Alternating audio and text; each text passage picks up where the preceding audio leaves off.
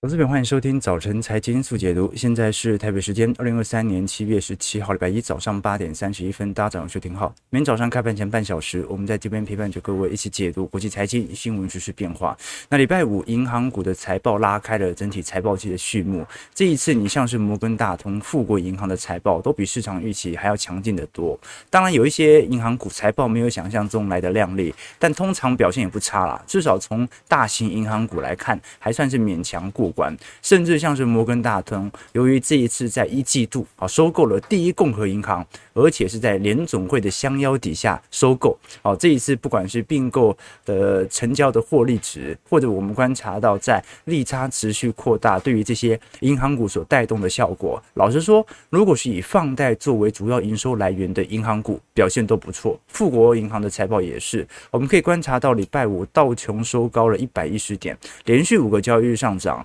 上礼拜蛮有趣的，上礼拜其实美国股市的科技股啊，好是先涨，好后面几天开始有所收敛，好像是呃不管是纳指呃还是属于呃。标普或者像是费半的部分哦，在礼拜四、礼拜五的拉抬效果都开始有点缩窄，但是道琼反而是连续五天都在上涨当中。那如果以周涨幅来看，道琼的周涨幅有二点二九 percent，纳指的部分周线收红三点三 percent。那么如果是以标普的部分来看的话，涨幅大概二点四帕。事实上，我们从本轮的反弹结构哦，有些人把它称为反弹，有些人把它称之为回升结构啦。那通常我们讲说反弹结构就不过高嘛，那这一波。因为已经过高了，所以它一定有一点回升的感觉了。而换句话说，即便未来美国股市再做一个显著的修正，我们仍然不会把现在的上升段称之为反弹了，因为已经突破前高了。按照技术面角度，它已经算是一个回升。下一轮的下跌，我们顶多把它称之为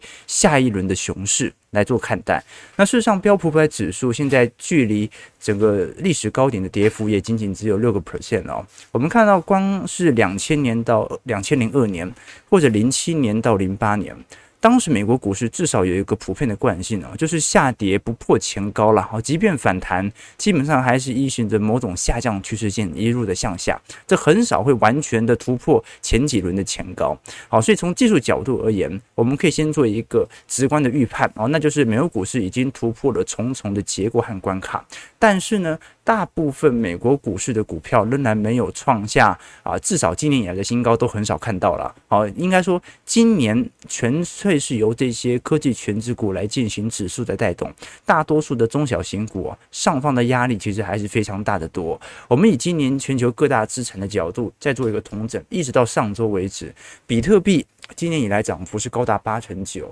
但是去年跌幅不是高达六成五嘛，所以基本上它整体涨幅还是要涨两百个 percent 左右才能够完全收复过去的跌幅。那追踪纳指一百的 QQQ 啊，现在涨幅今年有四成二左右。那么像是美国的呃成长股的部分哦，涨幅有三成一，大型科技股涨幅有一成八左右。那其他像是欧亚股市、可转债啊，或者像是美国的中小型股涨。幅大概就是十趴左右了，那涨幅比较小的，就是属于新兴市场。但是呢，你像是最近黄金价格、REITs 啊，或者一些高收益债特别股的部分啊，目前仍然涨幅有四趴到五趴。那现在到目前为止，今年一样。即便市场的经济预期开始越加越强劲，但是并没有造成债券市场的大幅度的崩跌，导致到今年变成负报酬。今年债券仍然是属于周涨的状态，即便过去一周因为股市的大幅拉抬而有所承压。那我们观察到，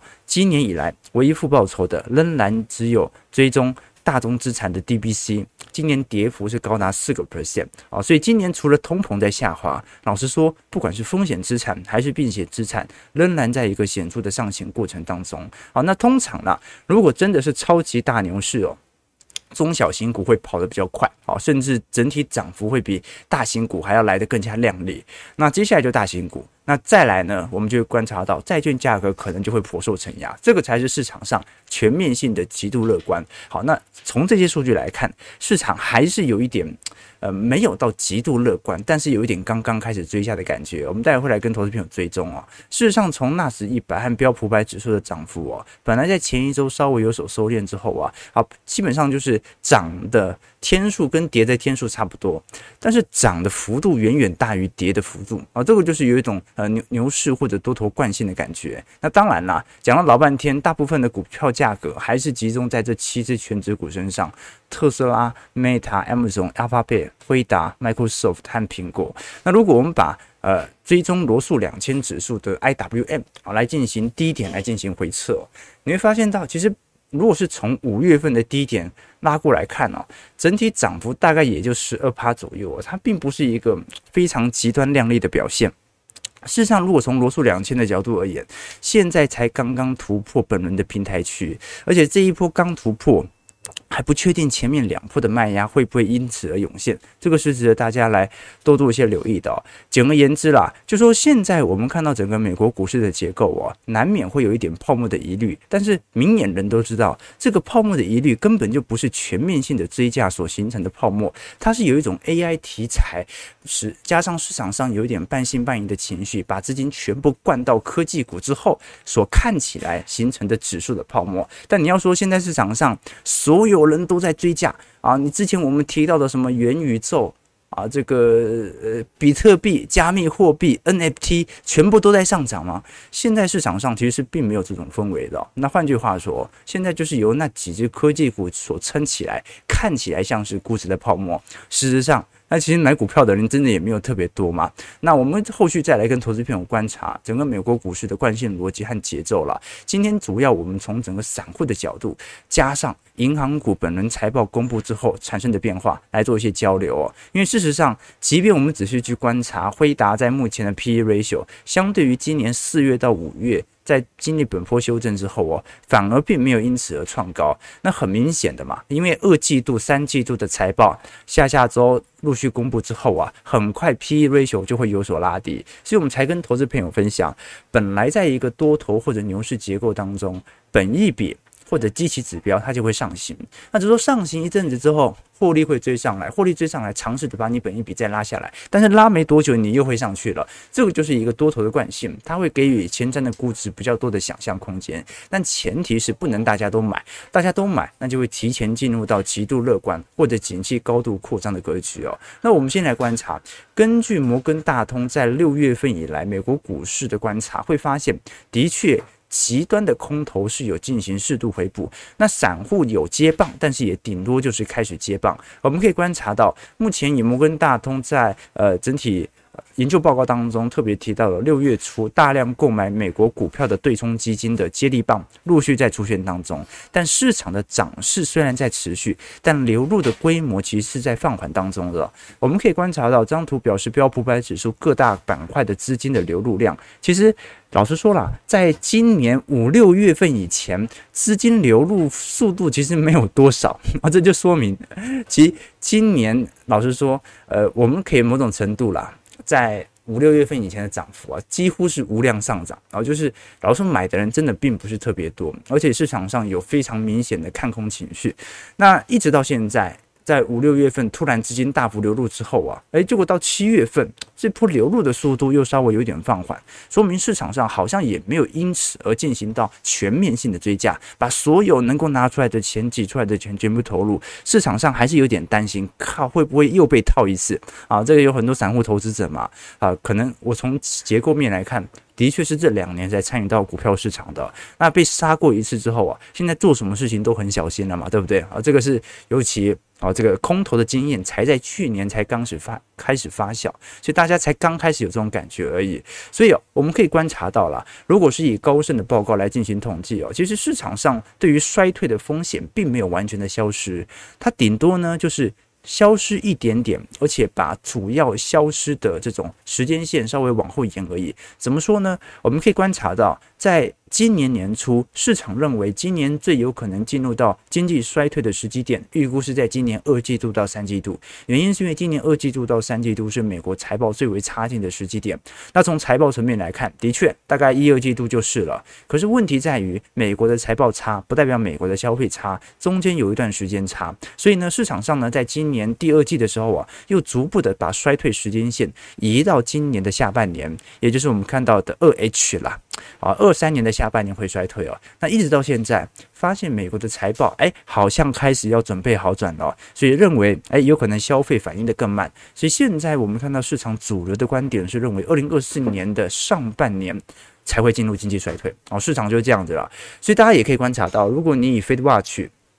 来做表述，你会发现市场的降息预期，其实呃，如果是从两年起来看，它其实是没有完全消失的，它只是本来认为。今年年底要降息，移到明年年初降息而已。所以市场上这种还是有一点害怕衰退的情绪，并没有大幅的改善。也就是市场没有全面乐观嘛？全面乐观，你就不会认为有任何降息的空间嘛？我们可以观察到高盛进进行最新的统计哦，有百分之五十的投资者认为明年上半年会进入到经济衰退，那么有百分之十七的投资者认为今年。下半年会进入衰退，百分之十四认为明年下半年才会进入衰退啊，所以明年上半年是一个市场的共识啊，但我认为市场想的跟实质发生的中间很长有一段落差嘛。那我们可以继续往下看哦，如果是以美银的调查了解出目前全球投资人最为关心的。衰退的问题或者最大的风险，我们可以观察到啊，六月份跟五月份的比较，其实在衰退的疑虑已经有稍微缩窄，虽然还是很高，但是至少有缩窄一点点。那至于对于通膨的疑虑，老实说，五月跟六月没有太大的改变。那你像是地缘政治风险，或者像是中国的问题、美国的财政政策、日本的 YCC 曲线等等哦，基本上都跟五六月份没有太大区别。少数在六月份有显著拉升的一个呢是。调升利率对于资本市场的冲击，另外一项呢是停滞性通膨。那老实说啦，停滞性通膨过去我们已经做了非常详尽的解读了。停滞性通膨老实说难度有一点高了，原因很简单，就一九七零年代它仍然是有一些地缘性政治的议题。好，如果一九六零、一九七零年代，啊，当时中东没有爆发两次的啊这个石油危机，啊，那老实说，你说硬要它通膨。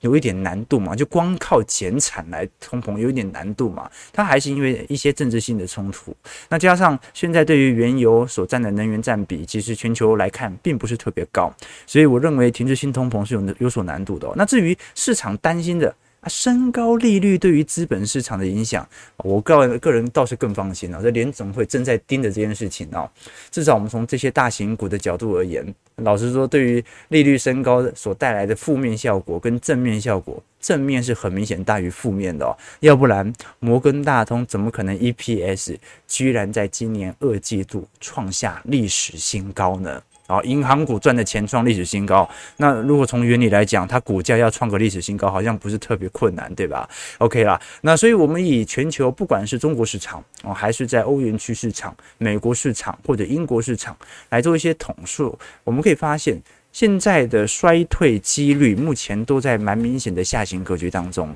那么，即便现在还有一些经济体仍然保持在高位。但也认为谷底可能即将将至，但是市场上当然还是会有一点呃疑虑的声浪啦。那我们当然具体来看一下联总会的升息，现在来到尾声以后哦，其实上礼拜波动最大的产品，并不是我们看到的股票或者债券市场，债券市场难免嘛，那股市涨那么多，一定会有一点资金上的轮动哦。真正大家比较关注的是美元，因为美元在过去一段时间指数已经跌破了一百元的信号了。那加上这段时间，我们都看得很清楚，其实市场上的。资金开始有回流到亚洲新兴市场的感觉，那美元指数跌破一百，我们要怎么来做一些留意和观察呢？其实我个人认为哦，呃，主要并不是因为美元多弱，美元如果按照现在当前基准利率的水平，它还是有一定的定锚效果。所以美元弱只有两种角度，第一个是非美元货币。呃，更弱啊，或者说非美元货币相对于它的权重货币美元指数来看的话，看起来比较强一点，所造成美元弱，好，这是一种间接效果。那另外一个就是市场认为需要有紧急降息的可能性嘛？那降息肯定不是这个 降息可能性肯定不高嘛。事实上是欧元太强了，我们可以观察一下，如果是以美元指数的权重来做表述，老实说，目前。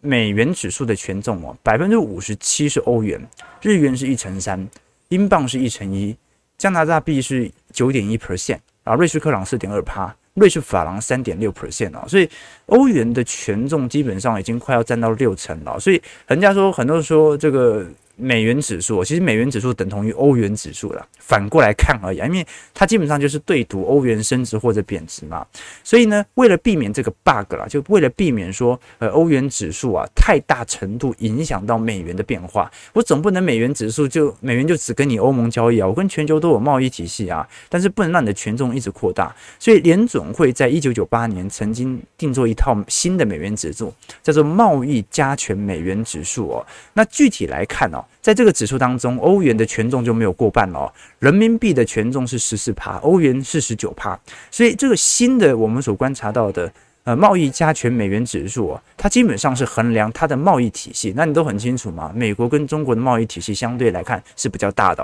好，那现在问题来了，如果大家去观察一下，呃，忘记准备图了啦。但是大家如果去观察一下，欧元对于人民币的汇率哦，从二零二二年去年中旬以来，欧元已经对人民币升值了两成哦。所以，投资朋友。从欧元本身来看，好像对于美元没有太大的汇率变动哦。但是欧元相对于人民币已经贬了两成。而如果我们具体看实质的贸易美元啊加权货币来做观察的话，其实就会观察到啊，其他市场的货币，尤其是欧元呐，其实比想象中还要强的离谱哦啊，因为它对于人民币强得多嘛。所以从贸易体系来看，我们才会观察到美元某种程度被抛售是可以理解的。不过我们也要观察到了。好，就美元弱，至少从指数层面，它是一个实质所发生的现象。今年的美元弱，的确让很多啊贬值最为严重的货币陆续都在反弹当中。那相关的央行其实压力也是有适度减轻的。我们可以观察到，不管是日元呐、啊，或者呃纽币、澳币、英镑、欧元等等啊，其实都有蛮不错的拉抬效果。不过这就取决到了，我们也观察到，就是说目前。通膨对于联总会来看还是一个非常重要的课题了。那换句话说，基本上也不可能放手让它就一路贬破一百，一路往下冲吧，难度有点高。我们真实还是要观察通膨的数据所导致联总会在未来可能采取的谈话。事实上，礼拜五大家最为关心的另外一项消息哦，是密西根大学所公布的消费者信心指数啊，这一波已经升到七十二点六了，比市场的六十五点五高非常多啊，高了七个 percent。这个是二零二一年九月份以来的新高，那一年期的通膨预估值哦，也从原本的三点三 percent 小幅上扬到三点四趴。所以，投资朋友，如果我们看落后数据哦，通膨的确慢慢的低于预期，下滑速度很快嘛，来到一个三趴的水平了。可是，如果是从一年期未来的通膨预估值哦，是慢慢在提升的，落后数据在下滑。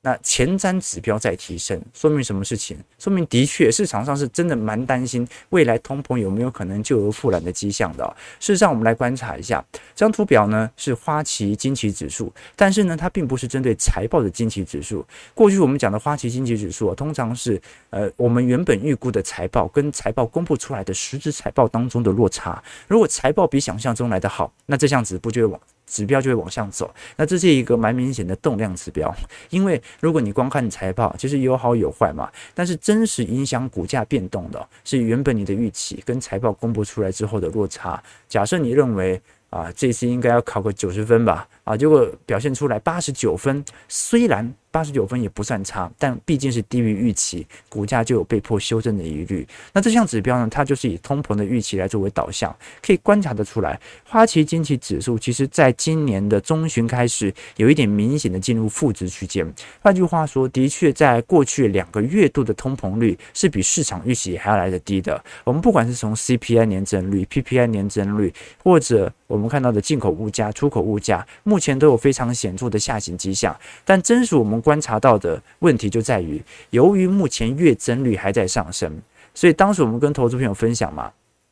如果是按照美银的预估哦，从去年的高基期，相对于去年下行路力度加快之后啊，由于去年第四季就开始变成低基期了，所以相对而言，今年第四季的通膨的下行力度就没有这么快了。换句话说，高基期效应带动 CPI 快速回落的蜜月期，在第三季就会结束，七八九月哦，在两个月就结束了。那第四季按照目前的月增率，它就会重新回到上行轨道。所以换句话说，由于未来第四季通膨还是有可能重新回到上行轨道，那么联准会就不可能放任美元持续的贬下去。那么它可以借由前瞻指引尝试进行美元利率的拉抬，也另外一方面，它也可以直接再多升息一码嘛，用这样的方式尝试的把美元给拉回去。这对于美国抗通膨有格外的重要。你想要抗通膨，不代表的你一定要让市场的消费冷却，你大可以让美元升值，把内部的通膨转嫁到欧元区嘛，把内部的通膨转嫁到英国市场嘛，反正中国也在通缩，要转嫁到中国通中国嘛，这个是观察的迹象。而且联总会最近也提到了嘛，目前的消费老实说比想象中来的强劲的多。我举个例子哦，就即便大家在一个景气下行年，但今年以来仍然有百分之八十二的投资人是非常开心能够去出国游玩的。那如果是以整体美国的呃整体的运输量来做观察的话，需求老实说仍然保持在一个相对高档区间。换句话说，就算今年的库存比去年严重，但今年出国玩的人还是比去年多啊！啊，所以呢，这个市场上的消费需求，老实说，并没有那种大幅度的转变，值得大家来多做些留意了。OK，好，那这个是大概联准会呃未来所可能发表的谈话，对于美元指数在跌破一百之后产生的重要关卡。那换句话说啦，这亚洲股市的大涨啊，它也不全然完全是因为财报。啊，它很有可能就是美元指数的走跌，带动全球资金重新重返亚洲市场。那我们真实关注的，就是全球的股市能不能一同向上走，其实还是跟财报有关嘛。好，那我们来观察一下美国的三大银行摩根大通。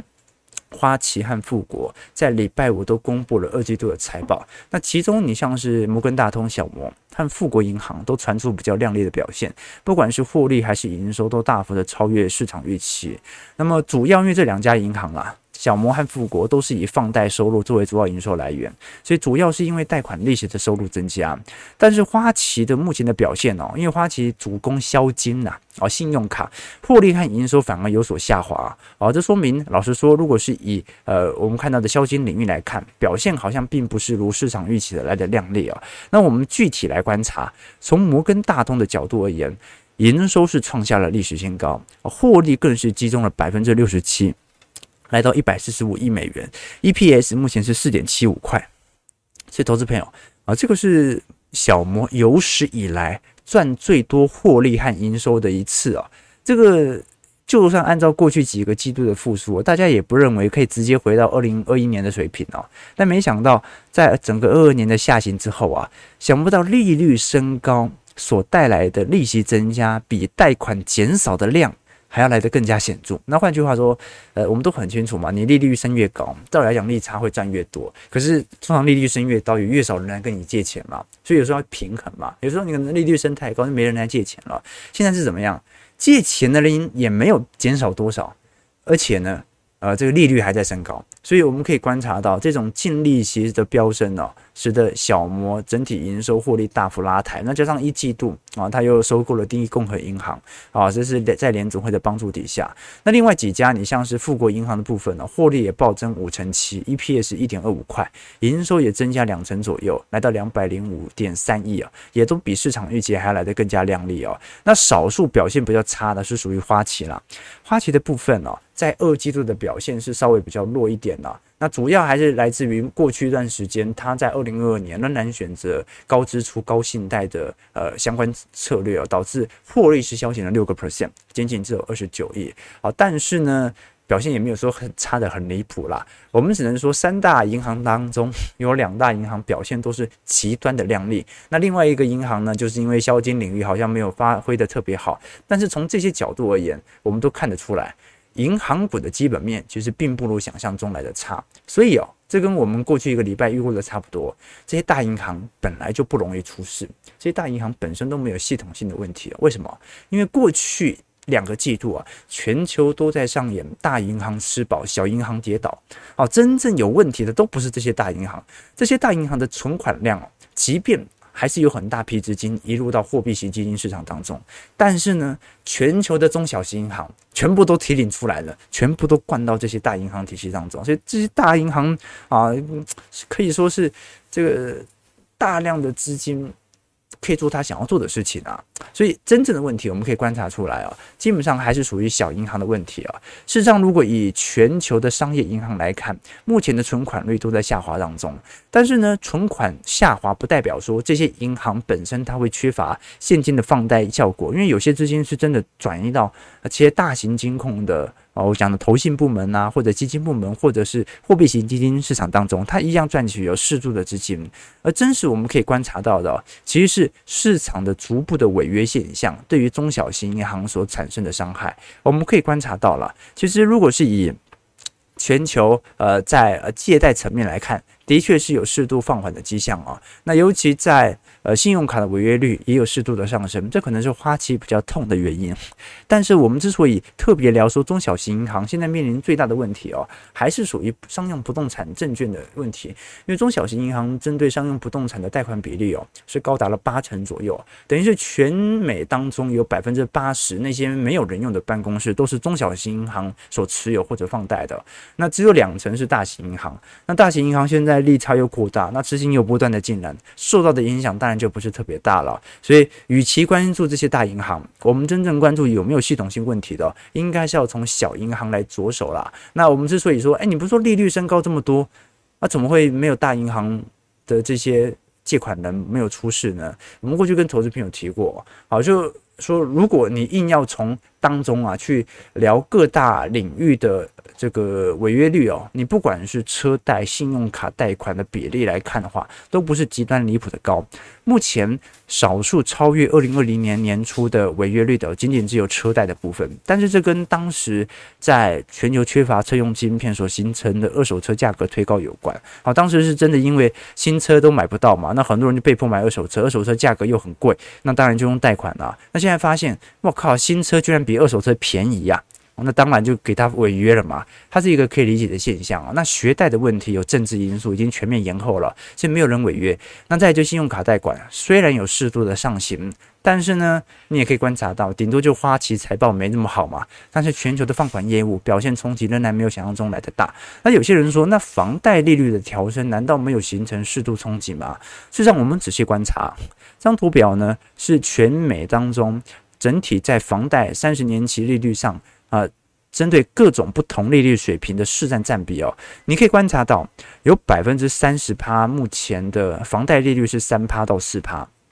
百分之二十三是四趴，而是二十趴，哎，百分之二十是四趴到五趴，那百分之十是五趴到六趴，基本上目前在贷款利率高于六趴的人数哦，是占不到一成的。全美有六成以上的人口，现在所缴的房贷利率水平其实都低于四趴的。这就是因为美国大部分的房贷利率是采用固定利率，所以它之前就已经定好了未来三十年的固定利率了。那你现在调高了，就是针对现在新的购房者的利率水平而已嘛。那购房者新的购房者跟过去几十年的购房者的累积比例起来，肯定没有想象中来的大。所以这是我我的观察要点吧。那当然了，本周我们会继续来观察一些财报，后续的银行股也会陆续的开，那我们可以观察到，本周大家最为关注的，应该就是像是特斯拉、高盛、艾斯摩、Netflix。那对于台北股市来看，最重要的当然就是礼拜四台积电的法说会了。那我们过几天会来跟投资朋友追踪啦。但是从这些数据，我们都看得出来，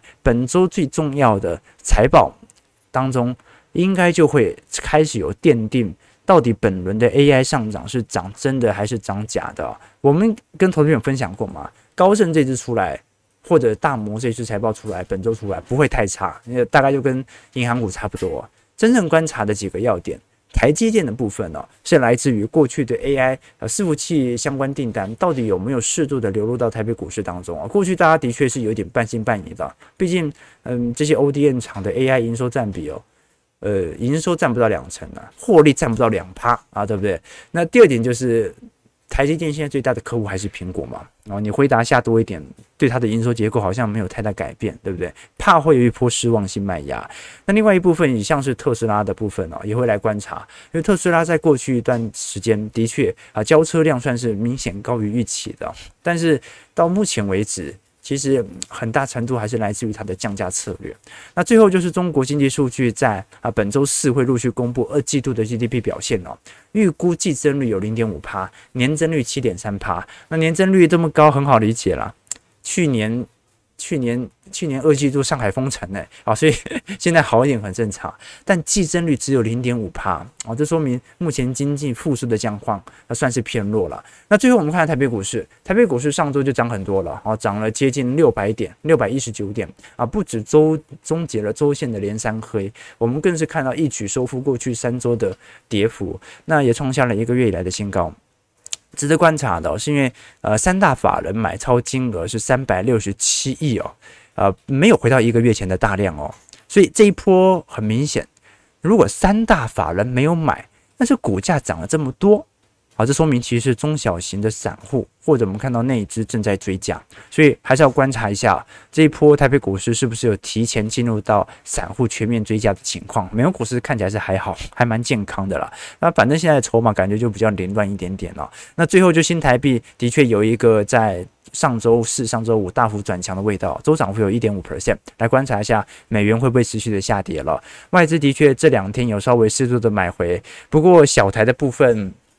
因为投机型散户目前还很明显嘛，啊，就不太相信本轮还可会拉多少，还是保持着比较悲观的角度，所以可以来观察一下。就现在的从呃资本的结构和期货结构有点不太一样了，啊，从集中市场的结构来看的话，散户真的有开始追 AI 股，尤其是那些 ODM 长的感觉。可是从投机型散户来做观察，其实小台到目前为止看起来。呃没有很愿意去进行任何的追加。好，我们看一下台北股市，目前开盘下跌七点，啊，今天量能稍微有点放大，三千八百亿左右。那台北股市收在一万七千二百七十三点哦。我们看一下投资朋友的几个提问啊。礼拜一其实我们主要就是跟大家分享在全球在六日所发生的概况和一周的预告哦。的确，呃，现在只是少赚，台湾公司的韧性非常高啊。对啊，这现在就少赚嘛，现在就少赚嘛。啊，这你你看过去两年的 EPS 足够抵。这些台厂五年的 EPS 了啊，对不对？就呃赚起来存嘛啊，未来几年过不好也没关系，很多其实是这样子哦。啊，的确，这个何来的资讯或数据呢？这个过几天我们可以来跟投资者分享啦。就说我们到底怎么知道说台北股市的订单有没有来，或者台北股市的库存有没有下滑？从呃未完成订单减掉客户存货都看得出来。前阵子啊，你会观察到库存数据已经下滑了，但是为什么骗 i 数据并没有好转呢，因为它要反映订单嘛，啊，就说你库存自己销得很开心啊，东西终于卖掉了。没有太大用处啊，因为你要有更多的获利，要有人下订单过来啊，所以你要订单一边一直进来，你又同时把库存的货一直往下销，这个时候才会形成领先指标的好转。那可惜的事情就是在二季度啊，你会观察到全台湾的库存状况都在好转，可是没订单，所以景气指标反而有持续恶化的情况在，而且可能没接到的订单。的下滑的幅度啊，比库存下滑的幅度还来得快，这个时候就容易形成领先指标的全面恶化。但是呢，这个时间线已经在七月份最新的数据已经开始改变了，订单开始下来了。到时候我们再从国发会的一些景气指标来跟大家做一些追踪了。早上九点零四分，感谢各位点参与。如果喜欢我们节目，记得帮我们订阅、按赞、加分享。那我们就明天早上八点半，早晨财经速解读再相见。祝各位投资朋友看盘顺利，操盘愉快。